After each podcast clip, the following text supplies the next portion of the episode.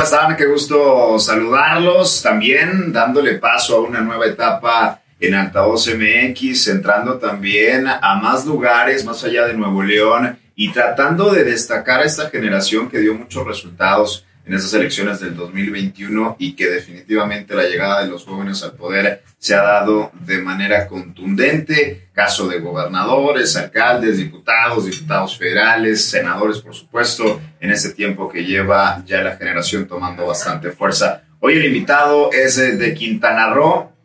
Gustavo Miranda, diputado de Quintana Roo. ¿Cómo estás, Gustavo? Qué Bien, César, gracias por invitarnos aquí a echar una carnita asada Cabrito, ¿no?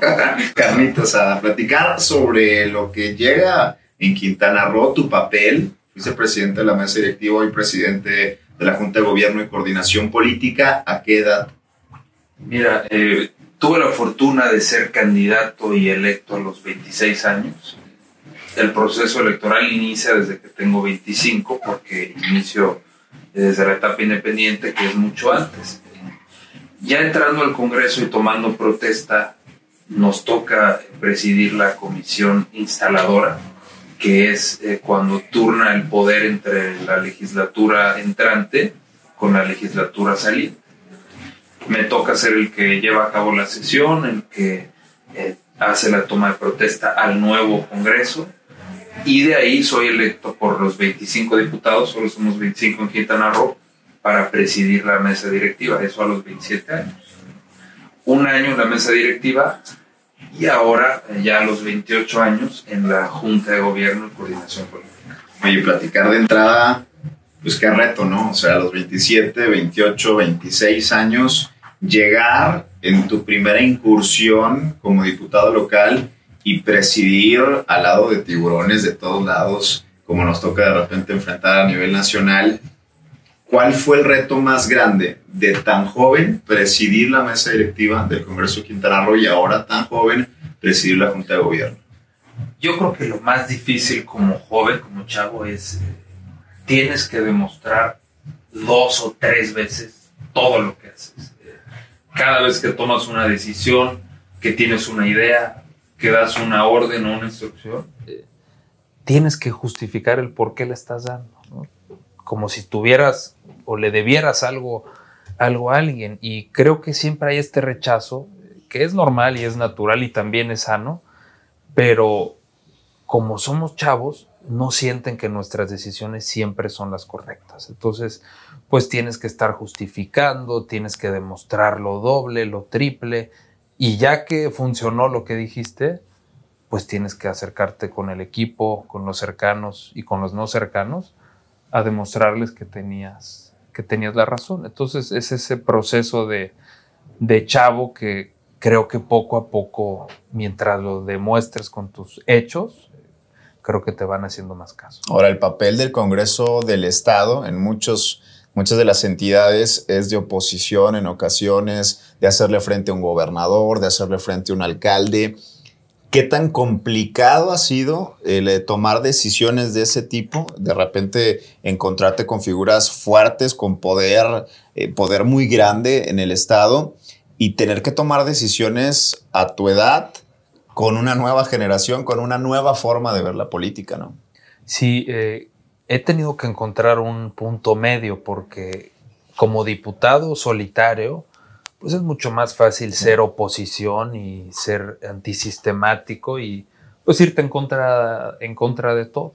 Eh, ya como cabeza de un poder y como representante no solo de tu bancada, sino del poder legislativo, pues también tienes que encontrar ese consenso y ese diálogo, esa generación de respeto entre, entre poderes.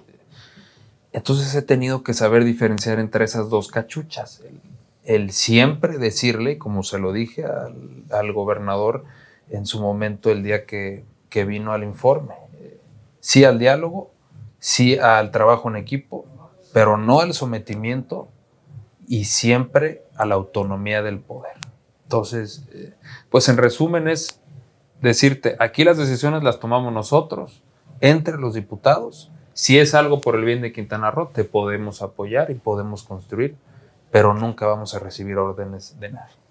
Hay una nueva generación, siempre ha habido jóvenes, ¿no? En distintos puestos de poder, pero esta generación en particular realmente tiene poder, es decir, una presidencia de mesa directiva, una gubernatura en el caso de Nuevo León, una alcaldía de Monterrey, una alcaldía de Benito Juárez en Ciudad de México, de jóvenes menores de 35 años con real poder.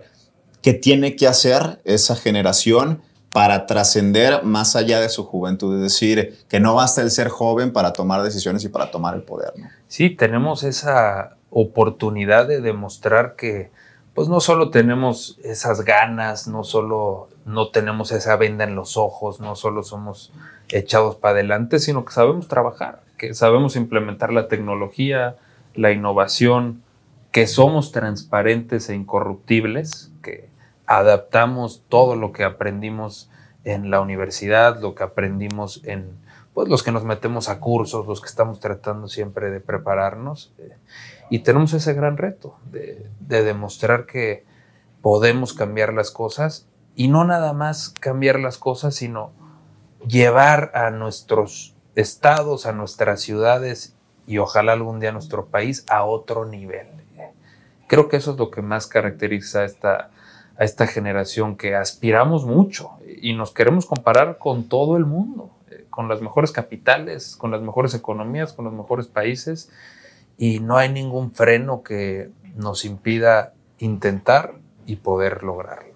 A esas generaciones rebeldes las está caracterizando una situación en particular.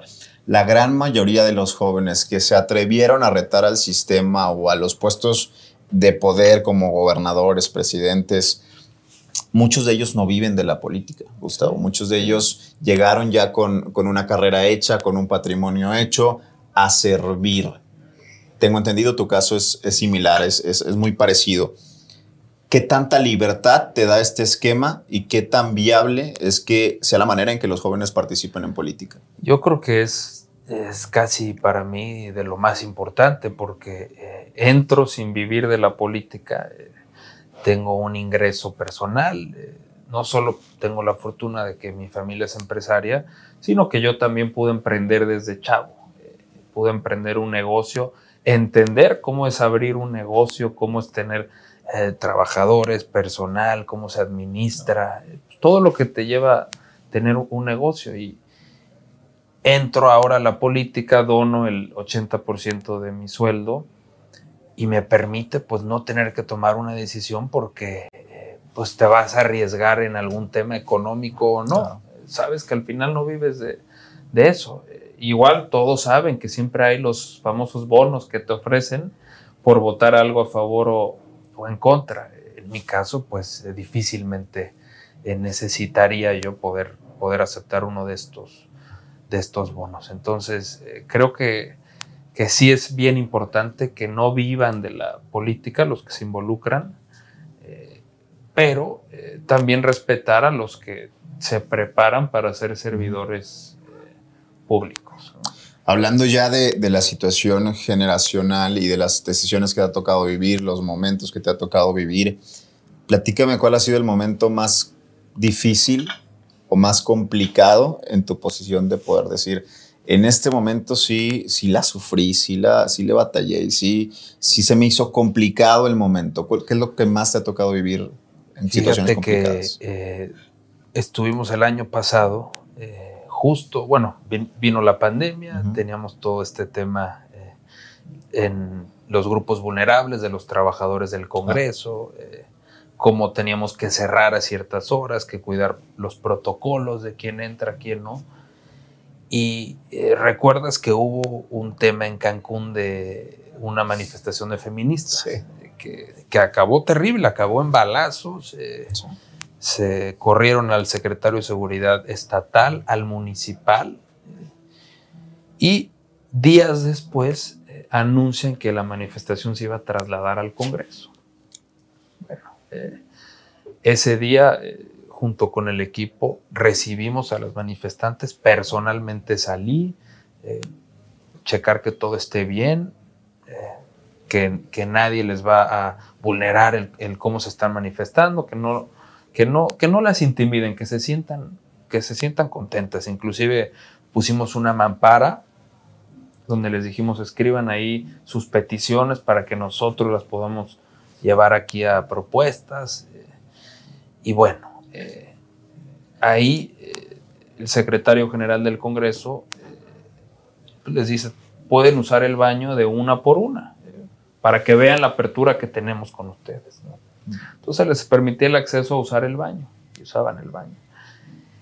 Y pues como toda manifestación se fue calentando, se fue extendiendo, y la noche del viernes, pues una chava que había sufrido una, una violación, un abuso, se mete al baño y dice, ya no me salgo, me quedo en el Congreso. Y se mete otra y otra y otra y toman el, Congreso. Eh, esa noche, eh, no lo he contado, pero yo creo que ya es momento, recibo una llamada del Ejecutivo donde me solicita y me hace eh, la recomendación de que hable a la fuerza pública para que entren y para que se puedan retirar, eh, evitando que el Congreso sea tomado, etc.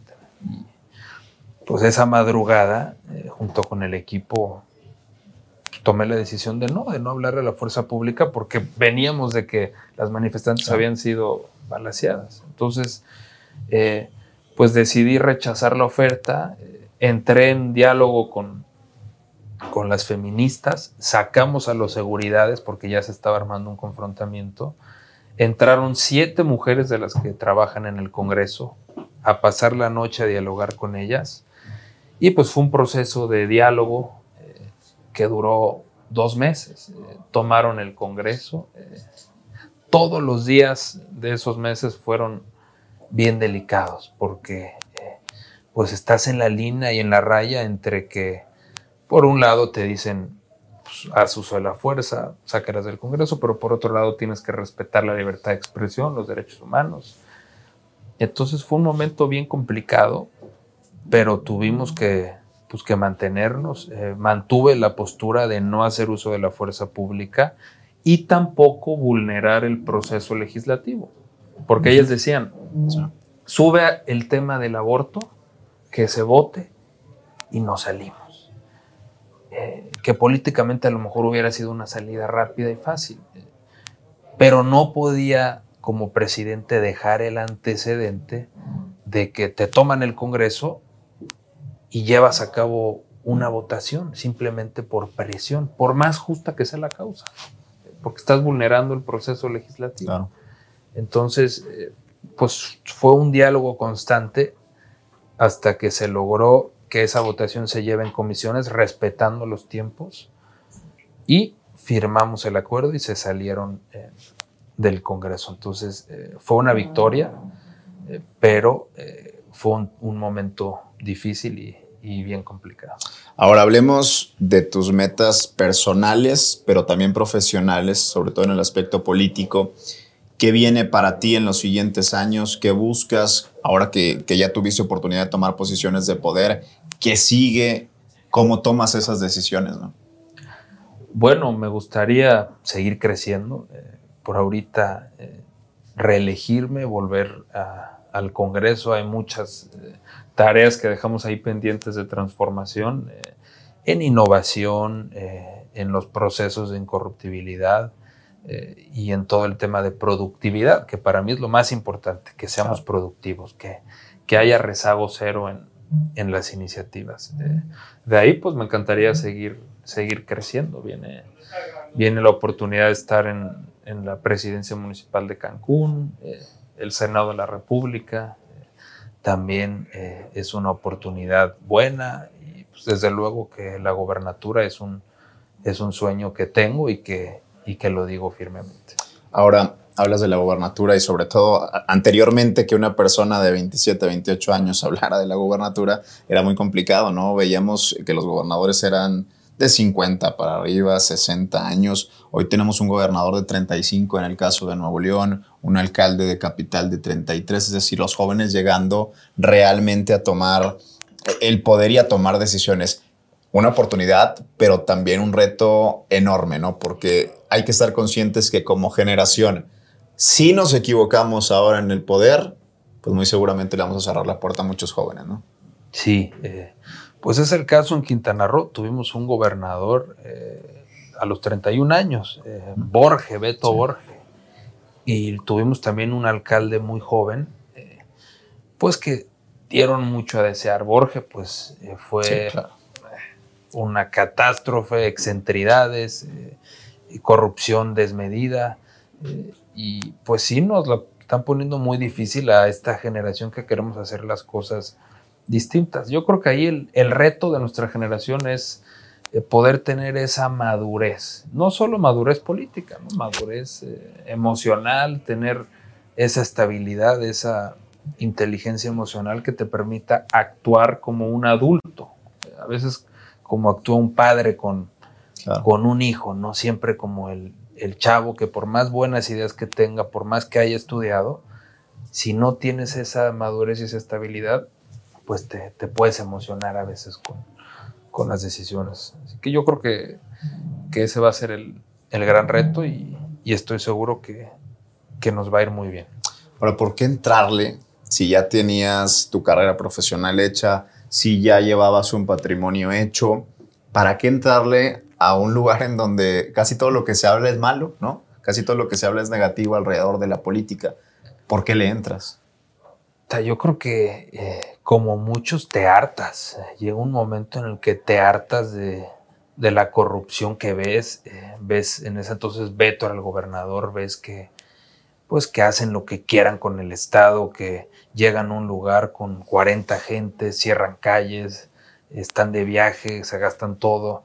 Eh, y todo el mundo tiene muy buenas ideas, empresarios, estudiantes, chavos, ideas de ¿por qué no hacemos esto en, infraestructura? ¿Por qué no hacemos esto en desarrollo urbano? ¿Por qué no promocionamos así el Estado? ¿Por qué no hacemos esto? Pero nadie le entra.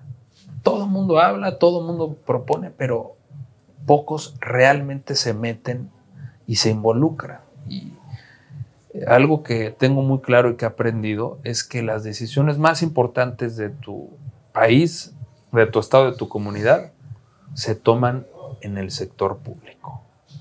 Siempre. Eh, cómo se cobran los impuestos, que son las leyes de ingresos, cómo se ejerce el recurso, el plan de desarrollo de la ciudad, eh, las leyes, eh, todas las decisiones más importantes se toman en el sector público y sería tonto, sería absurdo el, el no involucrarte. Y, si tienes un sueño y una visión, pues yo creo que lo sano es involucrarte y querer hacerlo para, para poder lograrlo. Decían en la, en la antigua Grecia eh, que la palabra idiota, que es una palabra que viene de ahí, es para el ciudadano que no se involucra en la política. Desde ahí viene, viene la palabra. Entonces, eh, pues yo creo que hay que dejar de ser idiotas, hay que involucrarnos y si quieres, si te quieres dedicar a eso, meterle con todo. ¿Qué tanto influyen en esta generación a la hora de, participar en política, de tratar de hacer una campaña política, las redes sociales. Vemos que los jóvenes están activos vía Instagram. El caso de nosotros, eh, estamos todo el tiempo consumiendo Instagram, consumiendo Twitter, consumiendo Facebook. Para muchos fue el activismo de los jóvenes en política en estas campañas pasadas. ¿Qué tanto influyen las redes sociales para los jóvenes al momento de acceder al poder? Yo creo que todo yo creo que influye en todo. Eh, siempre les pregunto a, los que trabajan conmigo o, amigos o conocidos eh, que cuáles son las portadas de los tres o cuatro medios del Estado. Y nadie te las puede contestar. No saben. Eh, no saben. pero saben lo que salió en Twitter, lo que salió en Instagram, lo que salió en Facebook. Entonces, creo que es el medio de información donde todo el mundo, ya no solo los jóvenes, todo el mundo está consumiendo eh, todo el día. Así que, eh, pues es todo para nosotros el, entenderlas, el comunicar y el dar buen contenido. Porque también, pues es muy fácil buscar hacerte viral si quieres, eh, pues subir haciendo una broma y, pues, está bien si tu propósito es ser viral pero también qué contenido estás dándole a los chavos y a la gente que te sigue. Entonces creo que es entender ese punto medio entre saber cómo llegar a todos, pero también ser ser maduro, ser responsable y dar buen, buen contenido. Entendiendo la generación de partidos o partidista, la participación de los jóvenes en los partidos y haciendo una comparativa con los que tuvieron su oportunidad generaciones pasadas, veíamos casi casi una relación de casados partido político y así crecieron muchos. Pero en esta nueva generación parece que más allá de los partidos está las causas, están los temas, está lo que defiendes, lo que piensas. ¿Coincides en esto? Es decir, hoy por hoy es más importante la generación que los partidos. Completamente. Yo creo que la generación y las personas son mucho más importantes que, los partidos. Digo, lo vemos en, Morena. Tú pones el ejemplo de Morena y pones el ejemplo de López Obrador y claro. son otros números completamente. Eh, también yo creo que en cada estado, eh, cada persona eh, pues puede tener una causa y, y los partidos al final no roban. Los partidos no son malos. Tú lees todos los partidos tienen sus estatutos muy buenos, sus causas muy buenas, eh, pero eh, pues ya no le han servido a la gente. Movimiento Ciudadano ahorita eh, le reconozco que está haciendo un gran labor, pero pues hace unos años era convergencia y estaba inclusive con, con el presidente Obrador. Entonces yo creo que la culpa no es de los partidos, sino de quienes están en los partidos. Y, y es lo que yo quiero hacer, ser un, referente en el Estado que junte las causas, que demuestre con, con hechos y que pues pase por encima de, cualquier eh, partido. ¿no? Gustavo, para ir concluyendo, ¿qué tiene que hacer distinto esta generación que todas las anteriores para trascender, para dejar su huella y sobre todo que esa huella, a diferencia de generaciones anteriores, es una huella positiva, ¿no? Yo creo que eh, tenemos que, lo que te decía hace rato, que demostrar que no todo se queda en, el grito, en la protesta, que no todo se queda. Ya demostramos que, que somos echados para adelante, que no nos dejamos, que nos atrevemos a hablarle de frente a todos. Eso ya lo demostramos. Ahora tenemos que demostrar que sabemos hacer las cosas, que tenemos la madurez y que podemos llevar a nuestros estados, a nuestros eh, municipios y a nuestro país a otro nivel. Creo que eso es muy importante, que, que este mundo global y que estas ideas globales que tenemos, eh, sepamos que podemos aterrizarlas para llevar a México a ese, a ese otro nivel, como te comentaba. Eh, somos a veces ambiciosos, a veces visionarios, pero eso es lo que ha hecho que las grandes potencias sean esas grandes potencias. Amigos, amigas, ahí está el perfil de Gustavo Miranda, diputado de Quintana Roo y presidente de la Junta de Gobierno y Coordinación Política. Queremos impulsar a la generación, queremos que conozcan a más perfiles destacados de otros estados y les estaremos presentando a varios bastante importantes con posiciones de poder y que hoy tienen en sus manos también la posibilidad de abrir la puerta a más jóvenes. Gustavo, muchas gracias. Bienvenido a Monterrey. Gracias,